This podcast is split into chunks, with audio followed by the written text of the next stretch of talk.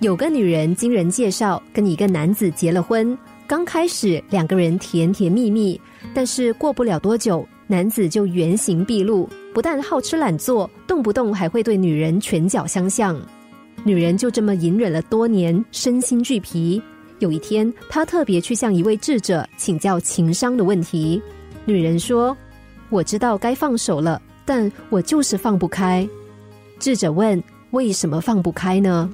女人说：“我很爱他，我为他付出了时间、金钱，还有我宝贵的青春，我不甘心。”智者问：“如果你买了一盒鸡蛋，回家之后发现它是坏的，你会因为不甘心而吃掉它吗？”女子回答：“不会，舍不得一点小钱，却因此伤了身体，很不值得。”智者又问：“如果那东西不是鸡蛋呢？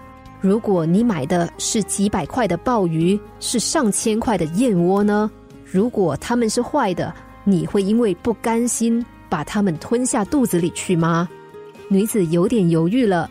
这虽然舍不得，但是既然东西坏了。不扔掉也没有办法啊！智者笑了，他说：“不扔掉让你人生腐败的丈夫，你又有什么选择呢？你的未来，你的人生，他们的价值可远远超出鲍鱼和燕窝呢。”